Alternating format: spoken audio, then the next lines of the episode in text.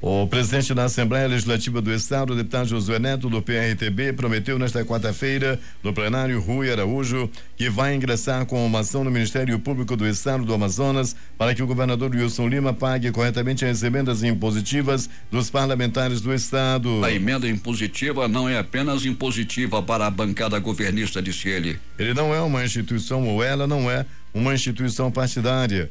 Ela não é uma instituição política, ela é uma ferramenta institucional, constitucional, disse Josué Neto.